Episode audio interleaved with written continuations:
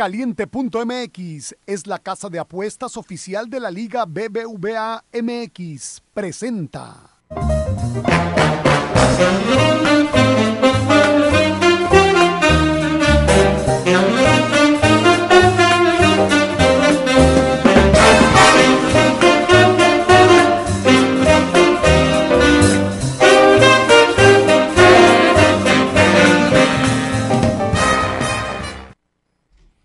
Saludarlos. Buenas tardes, buenas tardes, buenos días, buenos días. Bienvenidos al día de hoy, Wall Street Journal. Muchas cosas de qué platicar el día de hoy. Rolando, Regil, Iván, Solís, qué gusto saludarlos. Un fin de semana que trajo gran actividad, muchas cosas para platicar, este, sorpresas, no sorpresas.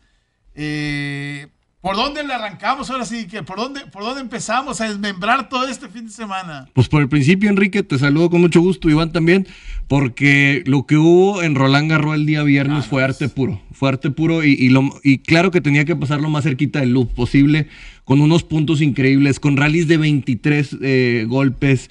Eh, lo que estaban haciendo Rafael Nadal y, y Novak Djokovic fue increíble. Vimos por un lado que si bien Rafa no estaba muy certero con sus puntos, no dejaba de pelearlos, no le con su fortaleza mental, que yo digo que toda esta gente de la ex Yugoslavia, los hijos de la guerra, crecen con otra mentalidad, que se les nota en los momentos muy importantes y que a fin de cuentas acaba por quedar campeón en un torneo que creo que nos llenó de muchas emociones, no sé cómo lo hayan visto. Realmente el viernes eh, uno salía tranquilo, vamos a ver este fin de semana deportivo y desde ahí ya te estaban metiendo en, en el drama, en la emoción. Híjole, que, mis respetos para el deporte del tenis. A veces no, no, lo, no lo valoramos por el esfuerzo físico que se necesita de estos tipos y mental. Vo- Voy a decir algo que, y, y soy muy honesto en decirlo. ¿sí? Tenía, yo creo que 5, 6, 7 años de no ver un partido completo. Por algún motivo, razón o circunstancia, lo ves, le cambias, sapeas, este, a la tele, estás sapeando, estás sapeando, estás sapeando.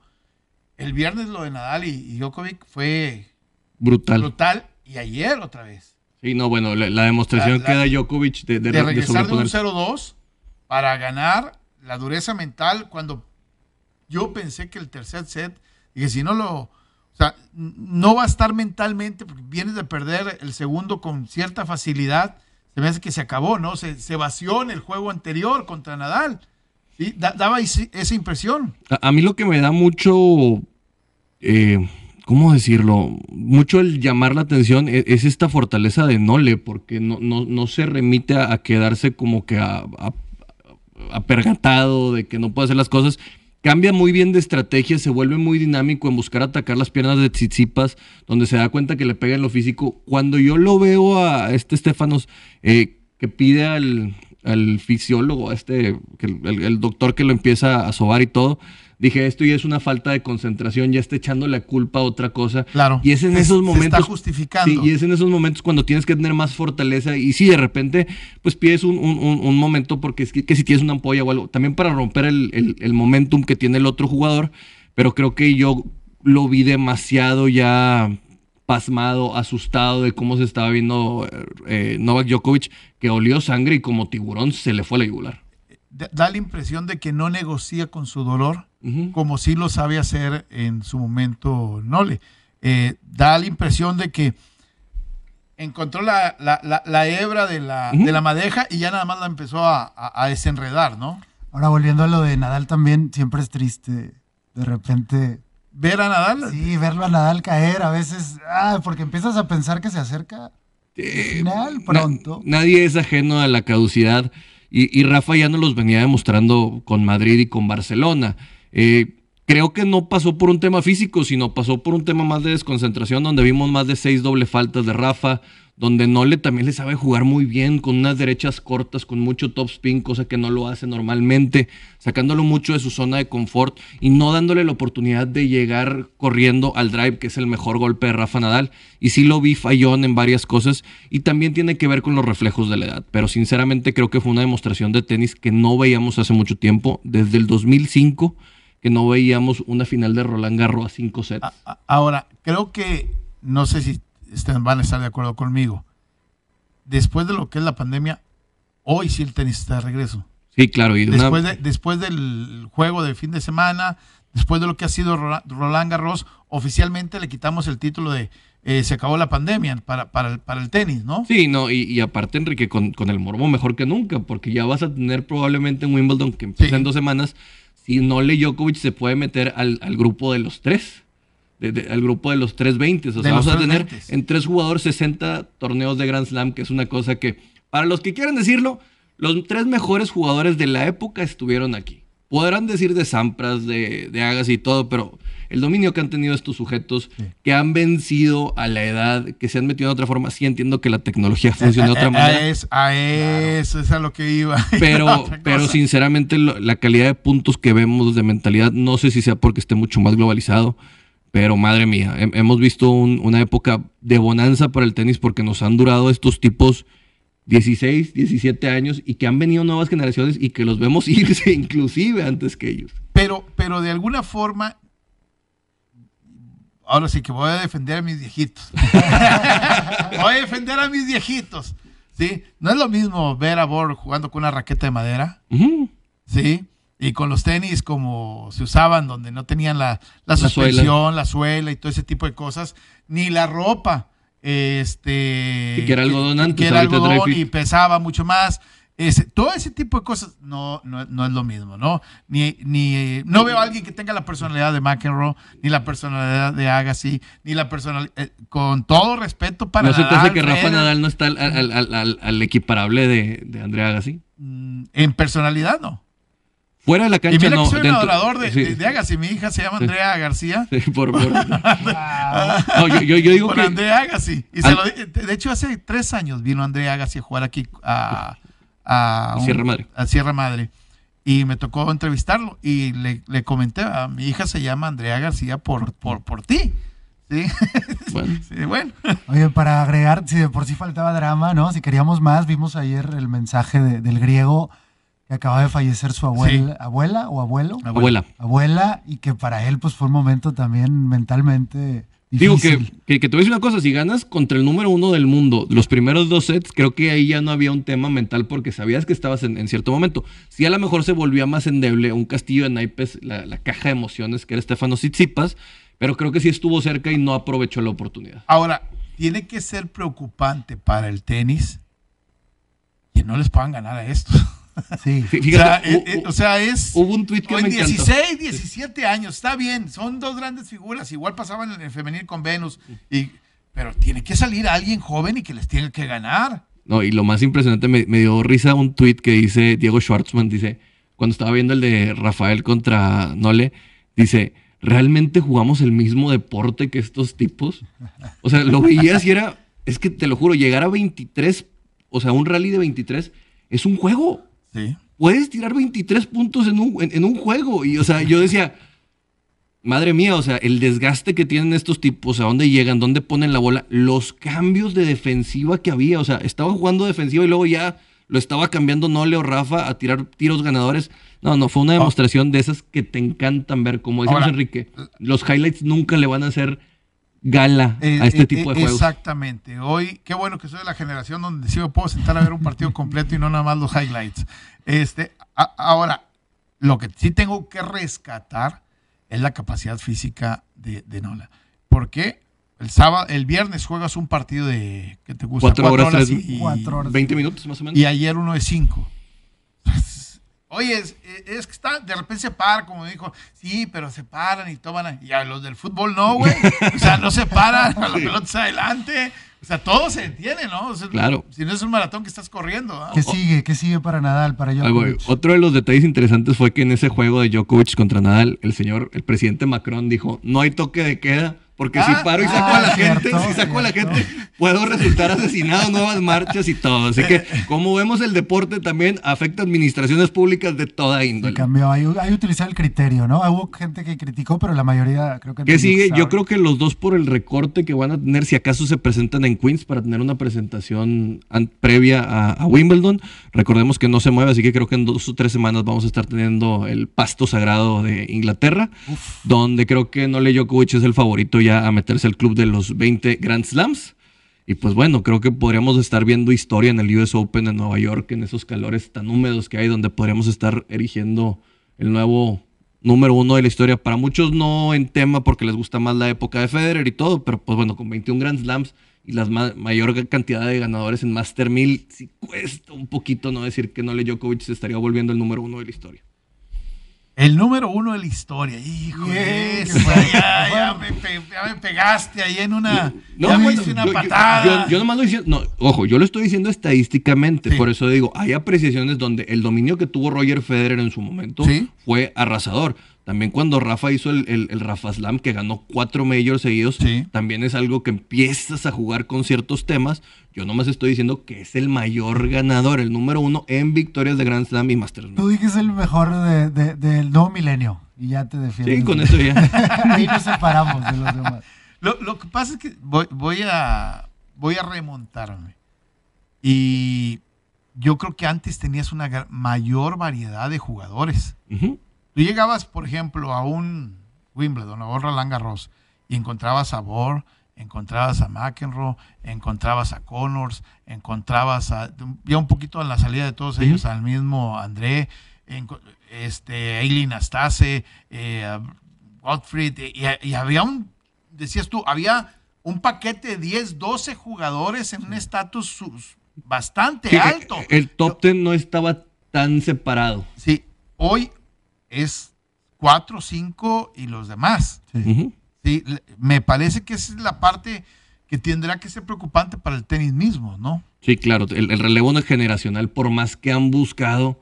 En su momento vimos un Milo Raonic, pero que no acabó por meterse. Hoy vemos mucho a Desverev, a Dominic Thiem, son estos nombres que tenemos por ahí, el mismo Tsitsipas pero no acaban por, como decimos, tener el peso. Les faltan dos, tres centavos para estarse y, Y algunos que se quedaron en del Potros y eh, jugadores de ese que daban sus chispazos y luego se perdían. Daban sus chispazos y se perdían. ¿no? si lo analizamos, podría ser tendencia que en la mayoría de los deportes antes estaba más repartido el pastel y ahora tienes a dos o tres que son muy por encima del resto. Si, me voy a la NBA, es exactamente lo mismo, ¿no? Es LeBron, es Curry y otro más. Y, si nos vamos al fútbol, pues es Messi Cristiano hace 15 años. Y, en la NBA tú encontrabas a, no sé, en el momento de los tolos. Todo el mundo hablamos de los tolos, pero hablabas de los Knicks, de Ewing. De John Starks y Ewing. Los Supersonics de Seattle. Eh, es, los Supersonics de Seattle, del Jazz de Utah, de Stockton, de Indiana con Reggie Miller.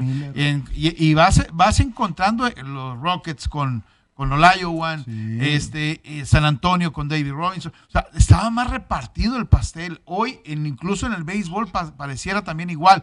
Hoy pareciera que hay una, una elite y luego se la plebe, ¿no? Sí, sí, sí, se, vuelve mucho más polarizado, sería la mejor la palabra. Exactamente. Vamos a una pausa en radio 92.1 FM 660 de AM. Le recuerdo a la gente que, oye, se puso sabroso el fin de semana. ¿Vamos a sacar las estadísticas de, la semana pasada? ¿O no, las tenemos de, lo que fue? Este... De, victorias, tengo el lobo de Wall Street que va en 2 y 3.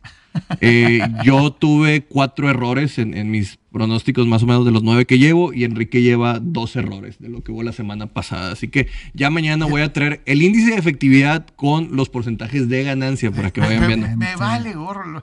Le pegué tres veces la semana ah, pasada. Le pegué tres veces a los parlay, entonces ya con eso estoy del otro lado. La Copa América nos brinda este lunes partidazo Argentina contra el equipo de Chile en Río de Janeiro. Los argentinos se ilusionan ante la posibilidad de cortar esa sequía de títulos continentales, mientras que los chilenos buscan vencer a Argentina como lo hicieron en el 2015 y 2016. Regístrate en caliente.mx y recibe 400 pesos de regalo para tu primera apuesta. El favorito para este partido es Argentina. Si le apuestas tus 400, cobrarías 691. El triunfo de Chile paga 2.200 y el empate 1.400 pesos. Caliente.mx, más acción, más diversión. Oigan, pues ya saben que en el Wall Street Journal entramos de repente a dimensiones desconocidas. Y el día de hoy creo que quiero aprovechar un poquito para hablar de la NHL que se está poniendo candente. Estamos en finales de conferencia. El día de ayer juego uno, los Islanders de Nueva York se llevan el primero de la serie. Eh, y creo que, creo que culturalmente el hockey está muy alejado de México, pero si le diéramos una oportunidad, yo pienso que el mercado mexicano podría acercarse. Hay acción, hay intensidad, hay goles y qué buenos moquetazos Ah, no, legales sí. se avientan. Visualmente es demasiado llamativo porque la velocidad a la que van los jugadores y el problema es nada más que puedas ver el POC a veces, pero sí es, es bastante bueno. Yo estaba viendo el de Islanders, seguimos hablando de los hermanos menores de las ciudades y los Islanders son unos de estos que también eh, en Nueva York vienen a llamar la atención. Tampa Bay todavía viene a sorprender que mucha gente no está consciente. Ah, ah, ahorita. ah, ah, El productor, está produciendo, güey. Hicimos una laguna, güey. Nos hablas y nos quedamos todos callados. Tu voz no, no entra, güey. ¿Eh? Te van a correr, güey. Al operador por hacer, anda haciendo lagunas. Oye, pero sí, que Tampa Bay tiene un equipo que ya es el segundo año que está llegando a finales de conferencia en, en- en- en hockey. Vamos, ahorita tal vez lo platicamos adelante, pero oye, la ciudad de Tampa Bay se está volviendo el centro de, de los La campeones. ciudad de los campeones. Fíjate que ha habido algunos momentos en la historia de los deportes americanos donde una ciudad se convierte en, en la ciudad de los campeones. Yo recuerdo, por ejemplo, en el 78, Pittsburgh era la ciudad de los campeones. Los acereros, los, Penguins. lo- los pingüinos, Pingüinos. y los, este, Piratas. los piratas de Pittsburgh. Aquí el equipo de Willie Starr. La única vez que le pegó Pittsburgh, no le han vuelto a pegar. Después. También pasó con Boston, ¿no? Con aquellos Celtics que, que estuvo Los Garnett, Celtics, los- porque también estuvo cercano con el tema de los Patriotas y Boston Red Sox también. Recordamos que en este milenio han tenido las oportunidades, creo que en el 2007 por ahí también estuvieron cer- cerca. Así que creo que se pudieron haber conjuntado. No sé si los Bruins, porque sinceramente ahí sí no tengo mucha memoria de- del, del- del hockey, pero también es una de esas En ciudades. el tema de los Bucks, pues ya sabemos son los campeones, en HL son los campeones, y bueno, los Rays pues van de líderes en la MLB. Digo, También. llegaron a la, a la, a la, a la, a la Serie Mundial, que la pierden ahí por una decisión de Kevin Cash, por ahí muchos dicen, pero eh, creo que también es relevante que, que está una ciudad que no tiene tanta infraestructura deportiva, a veces creemos, pero está presente mucho. Pero a muchos equipos les gusta incluso ir a ir a hacer pretemporadas, a prepararse. Hay algo también ahí. Recordemos que. Toronto también en NBA agarró a, a Tampa Bay como su, su- su ciudad cuando estuvo el tema de COVID. Interesante. El, el por qué se agarran a madrazos la gente en el hockey. Eh, eh, eh, mucha gente se pregunta. Bueno, en el hockey hay una tendencia. Tú tienes un superestrella. Voy a poner el, el, el- El más el- conocido. El más conocido. Wayne Gretzky. Ujú. ¿Ok? Oh, soy viejito. ah, soy- No, es el que conozco. es el ícono, es el ícono. Entonces, el equipo contrario manda a alguien a golpearlo. ¿Ok? Y el equipo de Wayne Gretzky manda a alguien a golpear al que va a golpear a Wayne Gretzky. Entonces, esa parte, este, muchas veces le pone una escolta. Vamos a poner, vamos a decirlo de esa manera. ¿va? Vamos a ponerle una escolta para que no me lo madreen. Me encanta. Y, y entonces llega un momento en el que se, se hace un, un- un tiro directo y los oficiales dicen, a ver, a un lado, entre estos dos, venga. Siempre y cuando suelten el bastón, Eh, se quitan la, máscara, la- la y luego ya cuando le suben la camiseta ya todo se Ah, acaba. ahí, porque ahí no- se acaba, porque tiendes a jalar la camiseta para inmovilizarlo, este, para que sus brazos queden inmovilizados y, Sí, y sí, ahí es donde aprovechas para madrearlo. sí, pues le entras ahí a, la caja torácica y ya le estás dando al hígado y Oye, al pero me encantan estas reglas de barrio. Por eso te digo que esto puede volverse popular. Aunque si se vuelve popular, las nuevas generaciones lo No, pueden cancelar. No lo no. vean. No lo vean. Ma- Mazapanes, aléjense del hockey, por favor. De- de- de- déjenos tener eh, estas partes todavía intactas. Eh, bueno, hoy en día un tema también de esos, este, los que se habla bastante en Estados Unidos, es la prohibición también de la cross. Así que también se dan bruto, ¿eh? Deporte favorito de Bill Belichick, para la gente que no lo sabe. Y es el. Yo no sabía que en Canadá no consideran el deporte nacional el hockey, sino es el lacrosse. En la cross. Para que la gente sepa, en todas las películas americanas es este juego que, Que en universidades siempre están jugando. Y en prepa también. Sí, en que prepa traen un- también. una canasta, en un, como si fuera una raqueta, pero es una realmente como una canasta. Ujú. y, y, bueno, hay muchas lesiones y muchas broncas en el, en el lacrosse, ¿no? Sí, no, además creo que es válido estar con el, con, aquí sí con, el- con el, Darte- la canasta de estar, sí. Sí, así que sí, sí, es, es- es un tema que es como hockey con hombreras de fútbol americano, corriendo en el pasto, en shorts, y sí se están dando en la parte superior de- del cuerpo. así Pero que- bueno, ganan los Islanders 1-0 y hoy está en el otro juego el tema de los, Canadi- los Canadiens de Montreal y los Golden Knights de Las Vegas. Interesante lo de Las Vegas, fundados en 2017, ya llegaron a una final de Stanley Cup y pueden llegar a ganar este año. Me, me- me tocó estar en Las Vegas y es una pasión increíble. La, la que empieza a tener la gente por su equipo, ¿eh? O Sí, sea, raro. Y te voy a decir una cosa, también hay mucha gente que vive en Las Vegas porque para darle servicio a esta ciudad, o sea, a esta orbe que es tan grande, pues también tiene que haber gente de ahí, así que les faltaba todavía equipos en muchos sentidos y pues que llegue alguien como un equipo de hockey, pues también creo que les está dando un plus. Los Canadiens están jugando en casa por todo el tema de la prohibición canadiense. Esa es una buena pregunta. La, la serie empieza en Las Vegas y es una serie de parecida al básquetbol, 2-2, 1-1-1, pero habría que ver si están jugando en casa por todo el tema de Canadá que siguen un poquito pesadas las condiciones. Eh, y bueno, pues Canadá, el hockey es el deporte de casa, creo que también... Sí, es- eh, creo que va a la par con el lacrosse. A lo mejor el lacrosse ya está en un tema más colegial y, el, y en lo profesional podríamos hablar de- del hockey, por- probablemente. De verdad, por si tienen chance y, y no tienen nada que hacer, ahí está el hockey. Y le- se los juro que en finales y semifinales te engancha porque te engancha. ¿no? Vale la pena. NBA. Vamos a platicar un poquito de la, de, de la NBA. Me mataron los Nets el día de ayer. si ganaban, ganaba ahí algo. Este, pero me mataron con la lesión de, De de Kyrie Irving. Y, y creo que puede sentenciar esta lesión. Afortunadamente el, el- el resultado de, las, de los estudios salieron negativos. No tiene una fractura, solamente es el, el, El esguince. el esguince. No sé si vaya a estar de regreso, si vaya a jugar infiltrado. eh, Es dolorosísimo ese. Es, es bien Sí, doloroso cuando sí. ya puedes acabar un juego con un esguince, pero cuando ya pasas ese tiempo que ya se inflamó, Cuando viene madre inflamación. mía, sí. Es la lesión típica del básquetbol, saltas, caes en el pie de alguien más y el tobillo, hasta hablando de tipos de dos metros, pues obviamente no aguanta. Hay una papa ahí, ¿no? Y tienes que meterle a hielo por horas y horas hasta que puedas realmente jugar. Pero el- la respuesta del, del cuerpo depende del grado de- del esguince. En este caso se habla de que no es tan grave, pero igual sí puede limitar el tema Su- de la su movilidad. el tema de cambiar de ritmo. Kyrie Irving se basa en este tema de un lado para otro. Vamos a ver qué sucede. Yo creo que la historia de esta serie ya estaba escrita y de repente en el juego 3 con este final de alarido se da otra oportunidad y luego viene esta lesión y se les da otra oportunidad y el venado está más vivo. Sí, el venado Boom. zombie de cementerio de mascotas. El, el- el- el- el- yo, el próximo partido, si llega hasta Harden, yo creo que tienes que meterlo. Todavía no, habla no. Steve Nash de que está en duda, todavía no están seguros. Yo, yo creo que no puedes permitir ponerte la serie 2-2. Aquí Y te pones 2-2, el momento emocional de la serie cambia. ya está 2-2. El, el Perdón, problema sería el- el 3-2. El 3-2. Sí. Ahora hay, hay algo claro. Bueno, el tema de apuestas nos podemos adelantar. Si son altas es porque gana Nets. Si son bajas, Es va a porque ganar va- Milwaukee. No hay más. Claro. ¿Por qué? Exacto. Ustedes hablaban del tema de Steve Nash. Lo que hace Steve Nash es agarrar a Mike D'Antoni como su segundo a bordo. Mike D'Antoni es algo así como el Miguel Herrera de la NBA. Es ofensiva, ofensiva, ofensiva. Nos olvidamos de todo el tema de la defensa. Que de hecho Enrique pues estaba en Houston Rockets con este equipo espectacular que nunca logró ganar. no ganaron pero que nada. Siempre estaba ahí.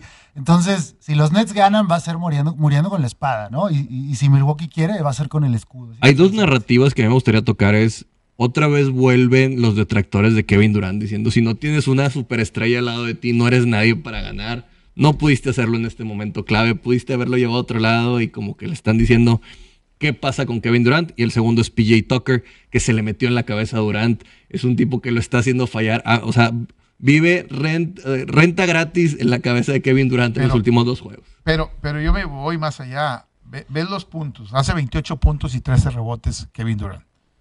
Pero nadie, salvo, salvo Irving, llevaba 11 puntos y 5 rebotes hasta el momento donde sale. Nadie más hizo doble dígito.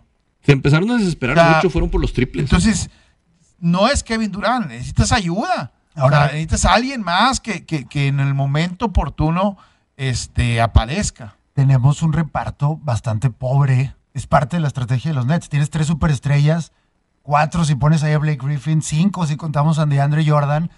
Lo único que te alcanzó, de hecho, eh, estaba leyendo un tema por ahí de contractual. Todos los demás jugadores ganan 3 millones de dólares o menos, es considerado pues, un salario eh, de alguna manera bajo en la NBA. Son jugadores de rol que cuando las tres estrellas están funcionando, ellos pueden hacer su chamba. Pero cuando ya les pones a ellos presión, donde ellos tienen que ser los jugadores de cambio, se ha vuelto muy complicado. Si Kyrie Irving no está y la barba no está, Kevin Durant no puede solo. No, va a poder, no va a poder solo. Y ves, vas al otro lado, vas a, a- con los Bucks. Middleton hizo 19. Ante Tocompo hizo 34. 34. Holiday 14. Tucker 13, eh, Forbes 10. O sea, ¿cuántos Repartido. jugadores encuentras con doble, con doble dígito, no? El caso de PJ Tucker también estaba en Houston con la Sí, barba. también. Y, y siempre tuvo estos años de que parecía que podía llegar a ser un jugador de otro nivel, pero obviamente sigue siendo un jugador de rol. Pero estas novelas siempre suceden. Caso de Patrick Beverly en los Clippers, este jugador muy defensivo que se le pega a la estrella. En el tiempo de Jordan, Enrique, estos, estos jugadores que se llamaban Yo soy el que puede parar a Jordan y después hacían el ridículo. Aquí también creo que está levantando la mano Pilla y vamos a ver si aguanta este ritmo porque es difícil. Pero hasta ahora creo que lo ha hecho bastante bien. Oye, y al quien se despeinó fueron los, los soles de Phoenix, ¿eh? No, bárbaro. Y el último juego. 4-0, este, pero tranquilamente, ¿eh? El Chris juego de Paul. ayer, yo sí tengo un tema. La expulsión a, a Jokic, Poco rigorista. creo que es un poco rigorista, es el MVP. La, la serie entiendo que está un poquito complicada, pero pues creo que alargarla le conviene a la NBA. Y de repente un poquito rigorista, creo que en un flagrante uno nos íbamos todos contentos. El tema de este jugador en el suelo haciendo este drama, ¿no? Muchas personas en Twitter ya hablaban de que qué está pasando en la NBA o es fútbol. O sea, ¿es esto ya la FIFA? Neymarismo. El Neymarismo. Este, no me gusta de repente estas decisiones. Los árbitros han dejado mucho que desear en algunas decisiones. eh, y el caso de ayer sí creo que, bueno, se, se vuelve un tema a, a platicar. Y lo otro es que los Phoenix Suns, por ahí poco a poco, se están volviendo villanos. Chris Paul nunca ha sido amado. De repente tiene estos lugares donde ahora está burlándose, disfrutando de más. Es válido. Pero otros dicen, oye, pues tienes toda una carrera donde nunca has ganado nada, como para venir a reírte todavía en semifinales de conferencia. Eh, ayer lo de Jokic, la expulsión. Algunos están diciendo que le pitan a Devin Booker de más. Entonces hay mucha gente que no le está cayendo tan bien esta revuelta de los Pero entre. Booker y, y Chris Paul, 72 puntos. 72, 71 puntos, Todo. 34 y 37. O sea, ent- entre los dos. Sí. A- ahorita hablábamos de Kevin Durant, de quién te ayuda. Aquí sí hay. Aquí Bueno, sí pero- hay quien, quien te ayude, ¿no? pero el Además, juego pasado- Bridges hizo 14, Ayton 12. O sea, le, le- le mueves, ¿no? Y le mueve Chris Paul. Porque Claro. también él es el que decide y él es el que mueve y Devin Booker también. Hay un gran juego de equipo, hay una idea y creo que no sería descabellado decir que hoy son favoritos para llegar a la final de la NBA. Quién Sí. sabe si llevársela. Eso lo podemos platicar.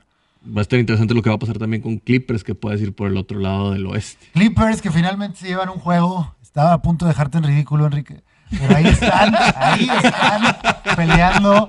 Creo que confiábamos en que Los Ángeles la historia iba a cambiar. Caso de Paul George sí apareció, Kawhi Leonard sí apareció. eh, los dos arriba de los 30 puntos. Eh, Sigo pensando que los Clippers van. Hoy se van a poner. Nunca ha regresado alguien de Dos- dos, veces estar 2-0. ¿eh? 2-2.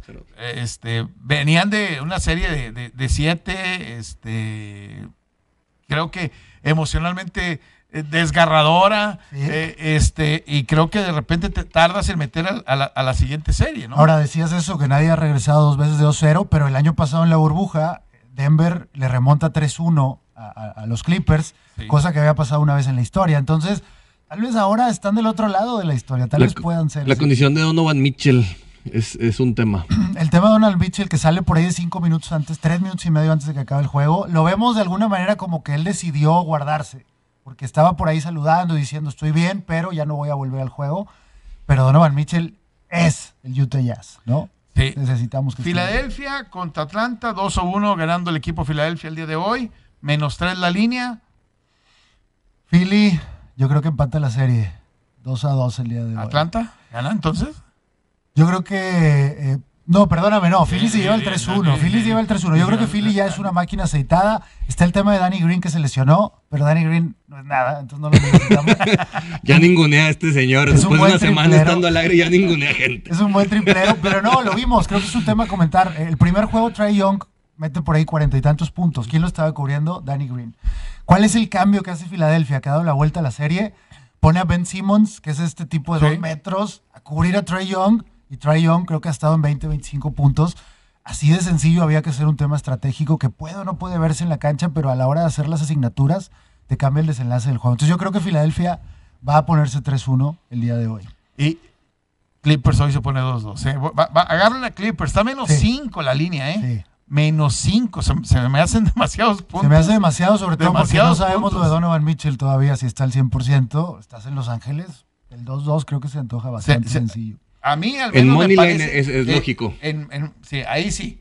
Pero agarrarlos el menos 5 se me hace Se me hace una grosería, sobre todo porque el Jazz este, no deja de ser el equipo número uno de la, de la conferencia. ¿no? Y balanceado. O sea, a fin de cuentas puede, puede repartir más tareas por otros lados que como otros equipos que sabemos que cuando limitas a su principal figura, pues acaban colapsando rápidamente. Correcto. Ahora, me parece que aún con todo esto, la NBA se ha quedado por debajo, y perdóneme, de otros deportes en el fin de semana de los Estados Unidos. ¿Por qué no dices eso cuando no vengo, Enrique? O sea,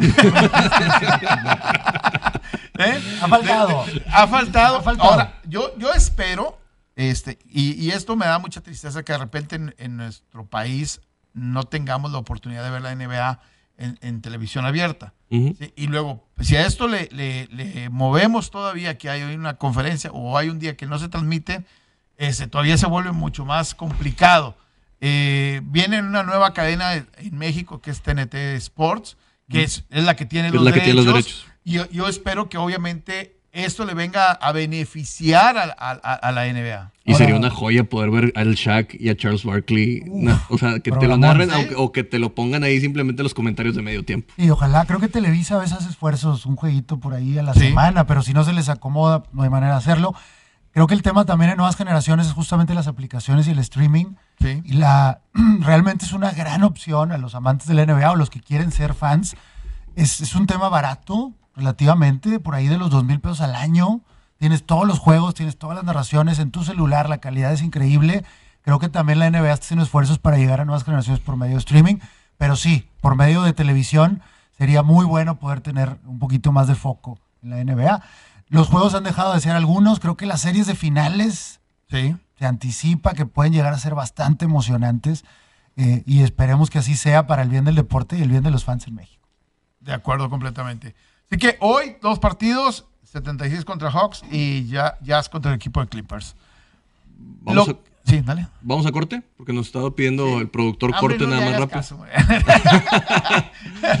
Vamos a corte. Vamos a corte el 92.1 FM, 660 de AM. Estamos en el Wall Street Journal y también aquí sabemos cómo se juega.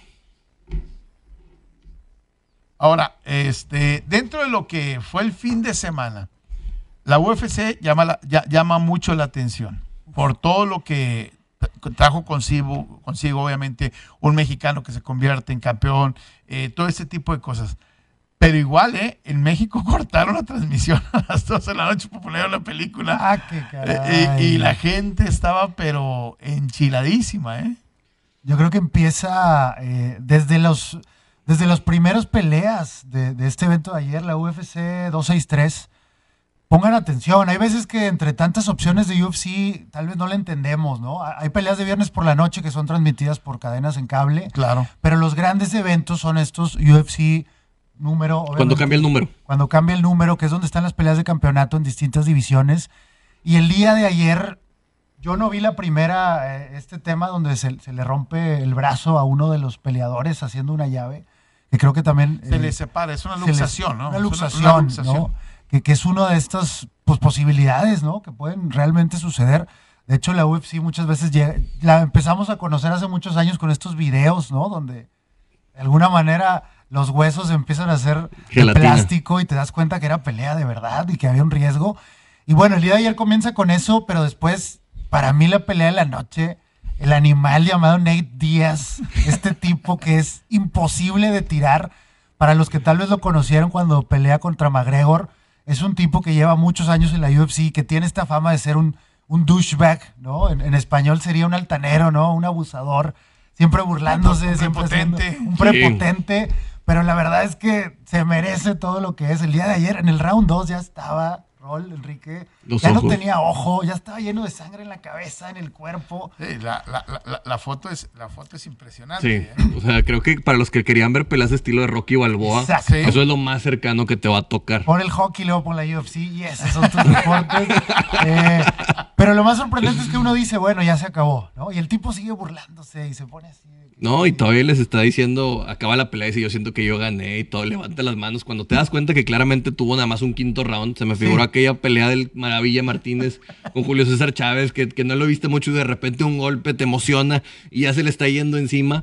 Pero pues a fin de cuentas, creo que Leon era el que se acababa llevando. Edwards domina, el jamaiquino se la lleva, pero ese quinto round, cuando no esperabas absolutamente nada de este tipo y de repente lo tiene en un momento mareado, yo creo que pudo haber cerrado, tal vez ya no tenía ni energía, no veía pero se vuelve una pelea sumamente emocionante con este, con este tipo de personajes.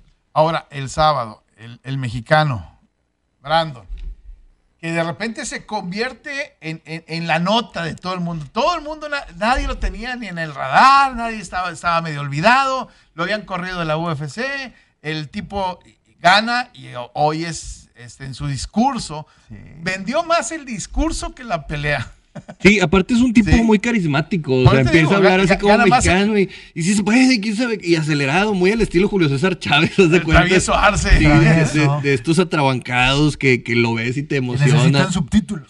que, que, al final de cuentas, este, vaya, trasciende más lo vocal que, que, lo, lo, que hizo dentro. Sí, que lo técnico. Realmente tiene un, derribo que no lo puede establecer y se acaban parando los dos, el que con buena defensa para no permitir algo que pase por ahí sí una falta ahí donde vemos a, su rival, donde sí le permite ya generar el, lock-up, el, enganche del brazo para la sumisión. Se acaba rápido, considerando esto, y pues creo que va a dar mucho de qué hablar. Se ganó el corazón de la gente, pero ahora es lo difícil, que ahora también va a tener que demostrar con hechos que, va, a poder ser un campeón que se pueda mantener. Era amplio favorito el caso de Davison Figueiredo, el brasileño. También creo que un, gran tipo con honor, con clase, lo felicita al final de la pelea, se ve bien. Y sí, creo que me recuerda tal vez un tema como el caso de, Andy, tal vez de Andy Reese, tal vez eh, pocos adoptaron esta historia desde antes, ahora todo el mundo se va a subir al barquito. se va a subir al barco. Yo creo que Bremer, no, ya le está hablando, vente por acá, queremos que seas del... De Estamos buscando Carlos Bremer Para, hablar contigo. Es más, eh, ya va a poner un espectacular. espectacular, este, ya sabemos, creo que sí cumple con los requisitos, el tipo que viene desde abajo, el tipo chiquito, el tipo que tal vez no tiene toda la educación, pero tiene disciplina, tiene fuerza y hoy logra algo impresionante. Vamos a ver si se puede mantener. Ahora, tú decías, yo lo puse por ahí, lo platicábamos, el primer mexicano campeón Nació en México. Tú automáticamente dijiste, ¿dónde me dejas a Caín?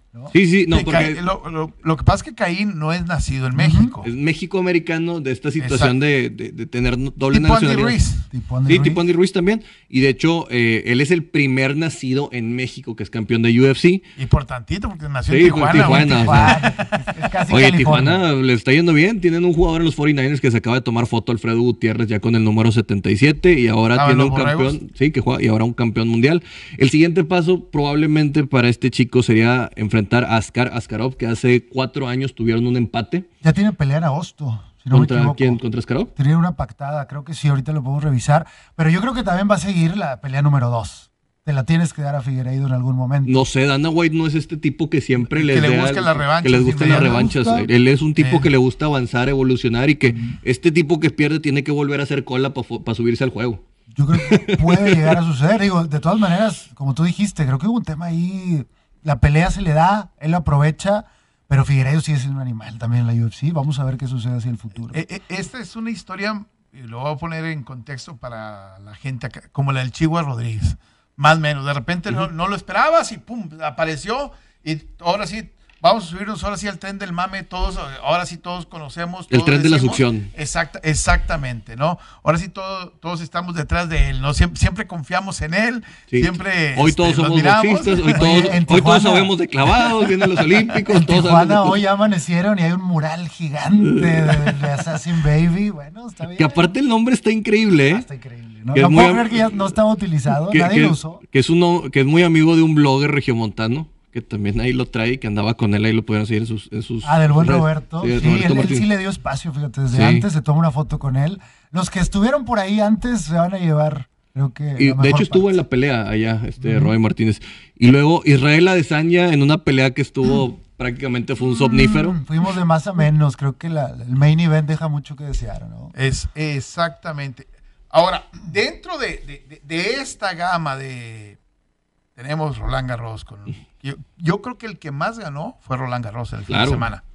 Roland Garros, si tuviéramos a quién sube, quién baja, Roland Garros, el tenis sube, El tenis, los bonos del tenis suben. eh, suben. baja en la NBA. Baja los bonos de Pato Howard, madre mía, muchacho. Eh, Exactamente, eso es lo que voy.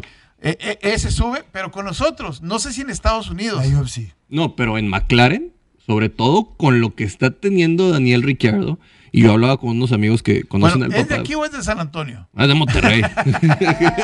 Ah, no, este, antes de Santana era de México. bueno, es de Monterrey. Pero una de las cosas que yo digo es que el chavo está creciendo exponencialmente. Lo que me preocuparía es que yo quisiera que Pato en determinado momento, si va a McLaren, que sean dos años, porque el siguiente año va a haber cambios en el motor y en el paquete aerodinámico. Y no creo que McLaren tenga todavía los recursos necesarios para hacer un monoplaza competitivo el siguiente año.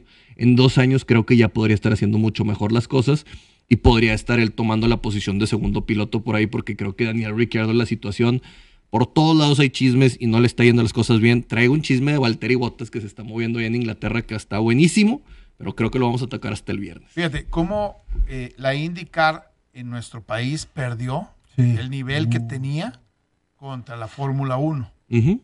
Hubo un momento donde la IndyCar era por encima de incluso de la Fórmula 1, y no hablo de en, en la calidad, sino hablo en la expectativa que generaba en la gente. Sí. Con los Adrián Fernández, Michel con, Jourdain. Michel con Michel Mario Domínguez, con una buena cantidad de, de- de pilotos mexicanos que fueron a la IndyCar, que incluso viene aquí a la ciudad de Monterrey, Monterrey, se, convierte, se convierte en sede y todo giraba prácticamente en torno, nuestro auto- automovilismo en torno a la IndyCar. Sí. Hoy este, pareciera como, oye, revivieron, Inclusive- volvió, volvió a nacer o qué. No, siempre estaba ahí, Ahí Sie- sí. siempre existe y está ahí. Pero hoy, afortunadamente, tenemos un mexicano que, que incluso queda eclipsado por lo que está haciendo Checo Pérez en la Claro. Fórmula 1. ¿eh? Uno de los temas difíciles es también poder ver la Indy, la IndyCar. Sí. Porque no llega tan fácil. Aquí tienes que estar buscando un CBS deportivo en las diferentes plataformas que hay o meterte por links en internet.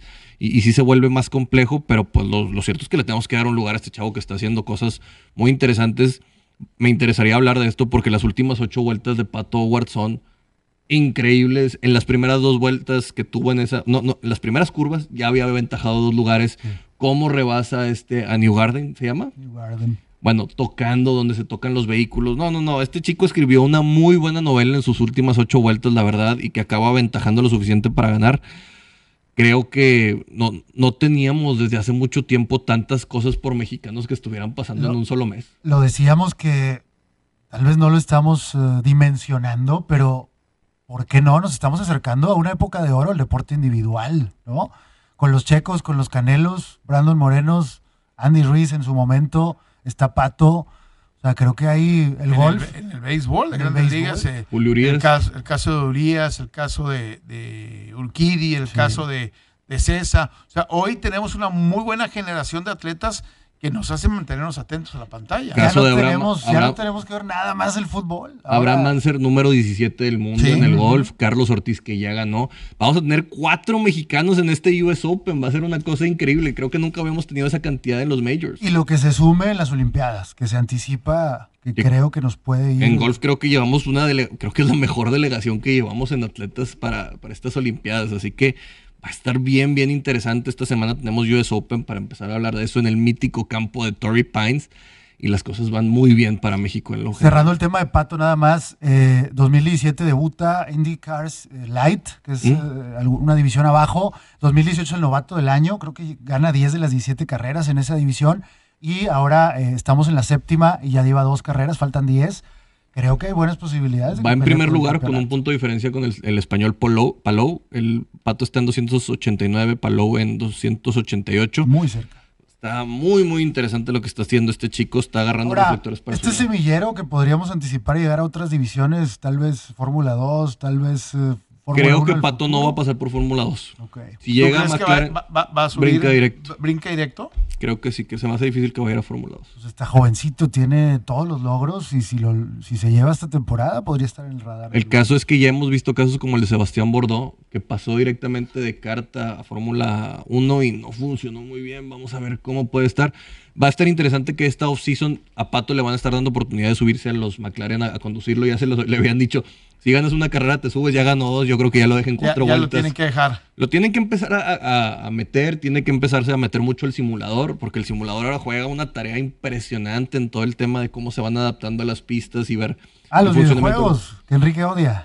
Ah, no, no. Un simulador es diferente a un videojuego. Esto es Ah, bueno, realmente una situación donde tú generas un escenario virtual para ver el desempeño de una Lo persona. que no sabe que lo soy porque soy bien malo. güey. Todavía no paso el nivel 4 del Pac-Man, güey.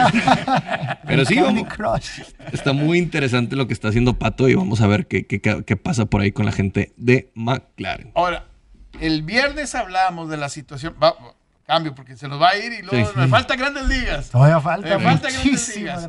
El viernes hablamos de la situación de, de, Yankees. de Yankees, ¿no? Y la situación de- del, del mexicano de este que Luis César. de, de Luis César. Y Yankees otra vez dando penas el fin de semana. Ya se alejó a, que a ocho juegos Ujú. y ya se fue al cuarto lugar de la, de la división. Eh, hoy Yankees está embroncadísimo, ¿eh? embroncadísimo. El bateo oportuno no existe con los bombarderos del Bronx, curiosamente, pero el picheo abridor, Enrique, es sumamente preocupante. Creo que por ahí es una de las cosas más problemáticas que puedes llegar a ver. El, el Yankees el sábado eh, perdía 7-3. Empatan a 7 en la última entrada. Este, y dices tú, ah, le van a dar la vuelta. Y pierden el juego o- o- o- 8-7. Y se meten en una bronca. Apro- lo bueno es que Boston también le fue de la jodida. Bueno, le, le- le dieron hasta por debajo de la lengua. Sí, yo te iba a preguntar, ¿es Ocho. NFL o qué está pasando? No, no, no. No, no, es que no, no están pudiendo. Inclusive tiene que salir a declarar Alex Cora, por eso, de que dicen no tenemos que ver con la situación de las sustancias pegajosas en la bola, porque les estaban diciendo que ya ves que les hicieron Sí. un- una auditoría a toda la MLB. Dicen, no, pues hemos tenido un slump, sinceramente. Y creo que está cayendo un poquito de normalidad en el picheo abridor de, de Boston, que no era tan bueno como esperábamos y ahorita le están pegando por todos lados. Ahora, Tampa no deja de ganar. La gran bronca de ellos dos no es que este, pierdas. Si el otro no deja de ganar, te, te metes en una mayor bronca. Tampa volvió a, a barrer a Orioles y se sigue, se sigue despegando, ¿no? Sí, y como hablamos, un mes complicado para esta división del, del este de la, de la americana, donde Phillies, pues ya sabíamos que no era un, un flan y lo demostró bastante para, para Yankees. Ahora también le toca a Boston ir con, con Bravos. Va a estar, va a estar complejo y pues los, los, los Blue Jays yendo al alza, como quiera puro batazo, con Ahora, Vladimir Guerrero. Esta semana hay que ver y seguir obviamente la siguiente salida de Julio Urias. Sí, porque es el récord de ganados en la, en la, en la liga. Y yo te preguntaba el viernes, ¿por qué no considerarlo que pueda ser un próximo sayón? Y tú, no, este, el de los Mets. El extraterrestre. que- Y lo hizo enojar, ¿eh? Lo hizo Lo- enojar lo porque dijo, no, las dos impulsadas y luego vino y, y Y- ponchó a Tatis Jr., nos hizo garras, impulsó dos. O sea, ahora después de que lo acabo de mencionar otra vez, Enrique va a tirar juego perfecto en dos semanas. Oye, mis astros también a base de batazos el día Sí. de ayer. Este, y bueno, pues entre otros, eh, también el tema de, de los Cubs, que también barren la serie. Revivió el señor Craig Kimbrell, que está más rellenito, pero revivió y está cerrando los juegos. Había tenido muy malas temporadas después de que sale de Boston. Fíjate, hablando de, de- de- de grandes ligas, yo no sé si, es mi, mi, mi expectativa o, de repente tus intereses van cambiando o vas viendo ciertas cosas. Siento más atractiva esta temporada de, la, de grandes ligas con muchos más elementos que seguir. Este, no sé si sea por los mexicanos, no, pero no, no creo que sea eso, la desesperación que me provocan los Yankees. Este, pero me parece que, que- que está más interesante esta temporada que, que lo que hemos visto en años pasados. Es correcto. Y pues también podría venir por ahí una triple corona. Alguien está cerquita de ella y es el señor Vladimir Guerrero Jr. Sí. que pues en promedio de bateo trae 344, trae 21 para la calle y trae mayor impulsadas de carreras y simplemente en el tema de hits está un poquito por debajo por uno. Así que Vladimir Guerrero está dando mucho de qué hablar. Pero fíjate, ahí viene un cambio generacional el béisbol de grandes ligas. Con los Otani, con los Vladimir Guerrero, con este Ronald Acuña. con- o sea, empiezas Fernando Tatis Jr., que es un Exacto, monstruo. empiezas a ver nuevos, nuevos ídolos. Ahorita lo que mencionaba yo en el, en el básquetbol, híjole, yo no sé si estemos, se están generando ídolos como, como tal. Yo creo No que- buenos jugadores, sino ídolos. Yo creo que la juventud sí. Que creo que esa es la tirada de la NBA. O sea, creo que los niños aman a un Stephen Curry que también ya va un poquito del Ya- cambio. ya va de salida. Pero un Trey Young, lo ves chiquito, lo ves flaquito. Los niños dicen, entonces yo también puedo llegar a la NBA. Y de repente empiezan a crear esto. Y algunos de ellos también están en el tema del gaming, están en las redes sociales y están conectando muy bien. Ahora falta ver el cambio generacional, quién levanta la mano y qué sucede con el- la silla, ¿no? Del rey. ¿Quién va a tomar realmente esa batuta de ser yo soy la cara de la NBA? Pero creo que en esa parte también lo están haciendo interesante. Vamos a ver cómo avanza. ¿Quién es la cara en este momento en Grandes Ligas? A ver. Mm, La cara en este Porque momento. en Grandes la, Ligas, en la- en la NBA Sigue siendo LeBron. LeBron sigue siendo. Sigue siendo LeBron. Yo en este En la momento- NFL sigue siendo Brady, ¿no? Sí, todavía. Yo en MLB pongo a Mookie Betts. No es fácil hacer lo que ha hecho Mookie Betts. Acaba de ser campeón el año pasado. Ya fue con dos franquicias diferentes, dos franquicias que pesan. Eh, ha hecho cosas bastante, bastante llamativas. Yo lo pongo a él, aunque esta temporada no está siendo tan llamativo, lo está opacando un poco Fernando Tatis Jr. por el potencial que le ven y su contrato. Pero de lograr que ya es una realidad, la realidad de la MLB se llama Mookie Betts. Por mucho. Híjole, yo, yo, yo no encuentro uno que me, que me, que me llame la atención. Y no porque ¿Qué? sea de los Yankees y, y no, no encuentro uno realmente que me diga, es, e- este es el ídolo de la de la Es de- que Mike Trout fue gente, mucho ¿no? tiempo. Mike Mike Trout. Trout fue mucho tiempo. No, es que es completísimo. Sí, hace todo Mike Trout, pero hace todo menos ganar campeonatos. Y, y eso es un tema que también es importante que tiene que venir. En las vitrinas tienes que demostrar quién eres. Sí, pero muchas veces hubo, hubo jugadores que no ganaban campeonatos, este, pero se mantenían como una cara de, de- de una franquicia. Ken Griffey Jr., un caso. Eh, eh, exactamente. Eh, el que él que era primera base de los Yankees, ¿cómo se llama? Que se, se me fue. Don Mattingly. Don Mattingly, que no ganaba nada, no ganaba, pero era la, era, era la cara de la franquicia, era prácticamente todo. De hecho, prácticamente se fue y fue cuando empezaron a, fue cuando empezaron a ganar, ¿verdad? Este, y hoy sí me cuesta trabajo en pensar quién es la cara de, de- de- de- de la liga, ¿no? El- y tengo que pasar hasta de los Altuves y algunos otros jugadores que Creo que el tuve en su momento fue, pero el escándalo lo lo, manchó. lo rompió. O sea, lo, lo, lo, lo, pues, lo, lo hizo como Ícaro, voló cerca del sol y cayó. Creo que lo del Altuve era fácilmente sentirte de alguna manera, eh, verte en él, ¿no? Para muchos, lamentablemente Un pasa esto. pequeño gran gigante, le decían. Todavía, bueno, pues otros años atrás, tema Bryce Harper, tema Giancarlo Stanton, pero.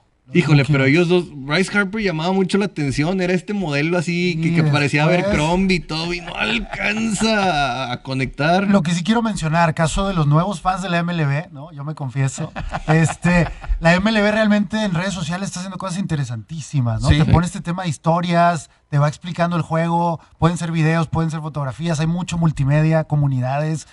Está en todos son- lados. es que son los reyes de los highlights. Los reyes de los highlights. por, por lo largo del por juego es la forma de llevar a la ¿no? gente y, nueva. Y porque se presta un, un batazo por tercera, que es una gran atrapada, pa, eh, ah, lo- te lo ponen como highlight. Totalmente. Este, una atrapada ya contra la barda, este, la agarras y te la ponen como... Y entonces te, te llenan durante el día. Con tantos juegos, te llenan de, de highlights. Y eso es lo que me parece que es lo que está manteniendo con Sí. vida a, a- a grandes ligas, ¿no? En el básquetbol no tiene, obviamente tiene muchos highlights, pero no del tamaño o no de la espectacularidad que pueda tener eh, gra- grandes ligas, ¿no? Sí, son, son las mismas jugadas, generalmente las clavadas, las asistencias y- los tiros de último segundo. Exactamente. Oye, vamos con el giveaway que vamos a tener para esta semana. Se nos olvidó. Sí. Ah, sí, se nos olvida. Todo esto que tenemos acá, esto lo, lo vamos a regalar, ¿sí? Todo esto se va Sí. esta semana, el balón, las cuatro gorras, bueno, las cinco gorras, cinco camisetas, para consentir al amo de la casa, al rey de la casa, al padre. papá. A Para- papá, sí. Para consentir a papá. Vamos a regalarlo y bien, bien fácil. Las eh, BSJ, Wall. Street Journal, hashtag BSJ para papá. Para papá. Hashtag. BSJ para papá. Tagueando a cuántos te gusta, una persona, dos ahí que, que los Y, empiecen y a- que le den el seguir a, a las redes sociales. Sí, Sí. a Wall Street Journal MX en, En Facebook, o en Instagram también Wall Street Journal. Sí. Y que taguen a dos personas en comentario de, cual- de, la, de lo que tienen ahí en, en esa publicación que van a hacer. Y, y se van a llevar uno de estos regalos para, para papá. Así que BS, BSJ para papá. Hashtag BSJ para papá, para que la gente participe en, en los regalos de. Esas de- camisetas de fin Nevada están brutas. pa- Para, para el Oh, calor, para estar el domingo, así.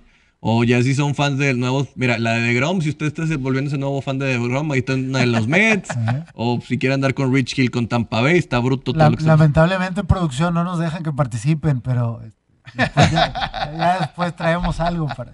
Pero bueno, hashtag BSJ en nuestras redes, traíamos a, dos amigos, comentarios sobre cualquier deporte de los que hemos platicado y el día viernes el revisamos día viernes a quién le para toca. que lo tengan y les vamos a hacer ahí una publicación para que puedan ver todas las cosas que hay de más cerca. Exactamente. En béisbol no hay recomendaciones el día de hoy. Hoy no, vamos a esperarnos no. hasta mañana. Vámonos hasta, ma- hasta mañana. Sí, nos vamos. Gracias. Pásala bien. Caliente.mx es la casa de apuestas oficial de la Liga BBVA MX. Presentó.